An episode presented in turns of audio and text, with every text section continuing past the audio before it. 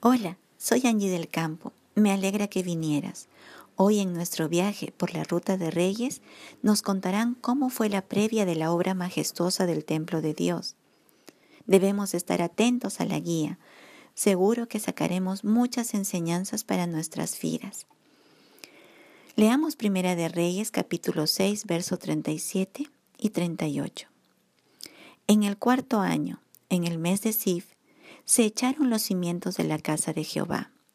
Y en el undécimo año, en el mes de Bul, que es el mes octavo, fue acabada la casa con todas sus dependencias y con todo lo necesario.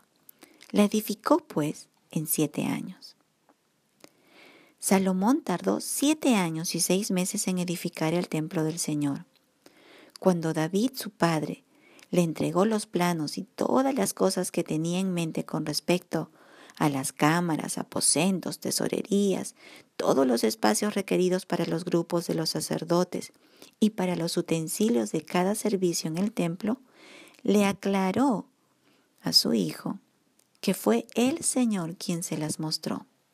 Y se lo dijo así. Todas estas cosas, dijo David, me fueron trazadas por la mano de Jehová, que me hizo entender todas las obras del diseño. Dijo además David a Salomón su hijo, Anímate y esfuérzate, y manos a la obra. No temas ni desmayes, porque Jehová Dios, mi Dios, estará contigo. Él no te dejará ni te desamparará, hasta que acabes toda la obra para el servicio de la casa de Dios. Estarán contigo en toda la obra, asimismo todos los voluntarios e inteligentes para toda forma de servicio los príncipes y todo el pueblo para ejecutar todas tus órdenes. Este texto lo encontramos en Primera de Crónicas capítulo 28 del verso 19 al 21. Sí, esta obra para el Señor necesitaba que todos estén dispuestos a poner el hombro. Dios ya había mostrado su voluntad con respecto de cómo sería el diseño de su templo, y también mostró a los grupos de personas que estarían involucradas en su edificación. Una obra de tal magnitud, claro que era necesaria logística y también una organización de personas. Salomón estaba a la cabeza, era quien dirigía la obra, por la voluntad del Señor y con la promesa que estaría a su lado todo el tiempo que dure. Pero no sé si has notado, pero David eh, le alienta a, Salomón, es muy interesante, le alienta a no temer y a no desmayar. ¿Sabes? Definitivamente todo aquel que pone las manos a la obra para el servicio al Señor enfrentará temores y agotamiento. Porque el enemigo, nuestro enemigo, el diablo, nunca se quedará tranquilo cuando alguien tiene el encargo de hacer la voluntad del Señor para la edificación de su casa y en nuestros tiempos de su iglesia. Salomón no tendría enemigos externos porque el Señor le dio paz con respecto a las naciones vecinas, pero sí surgirían algunos internos con los que debía lidiar, tanto en el campo de su corazón como en el campo de las relaciones interpersonales, que pondrían tropiezo para cumplir su tarea. Pero, Salomón, tú y yo, así como él, debía animarse y esforzarse porque el Señor estaba con él.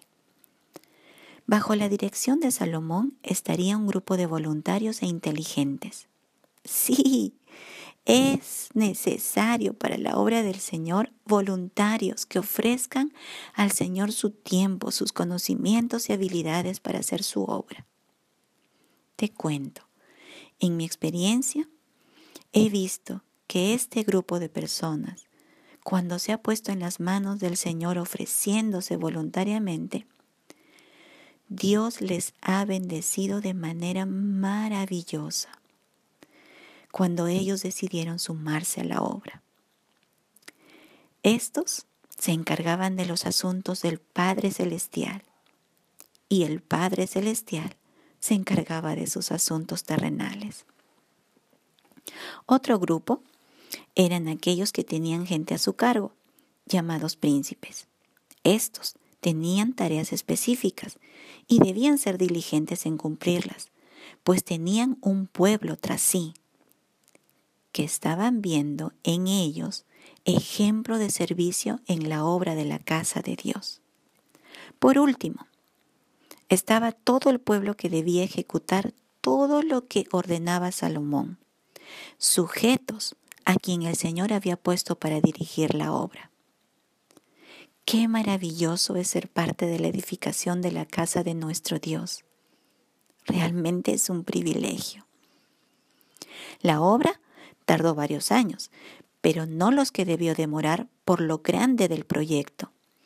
Este se hizo en un tiempo significativamente más corto, porque todos participaron en la obra y porque hubo planificación anticipada conforme a lo que Dios había puesto en el corazón de David y en el de Salomón. Donde nos toque estar, a ti y a mí, en el servicio de la casa de nuestro Dios. Seamos diligentes, esforzados, de buen ánimo, sujetos, con corazón voluntario a cumplir el encargo que el Señor nos ha dado sabiendo que le servimos a Él y que de Él recibiremos recompensa.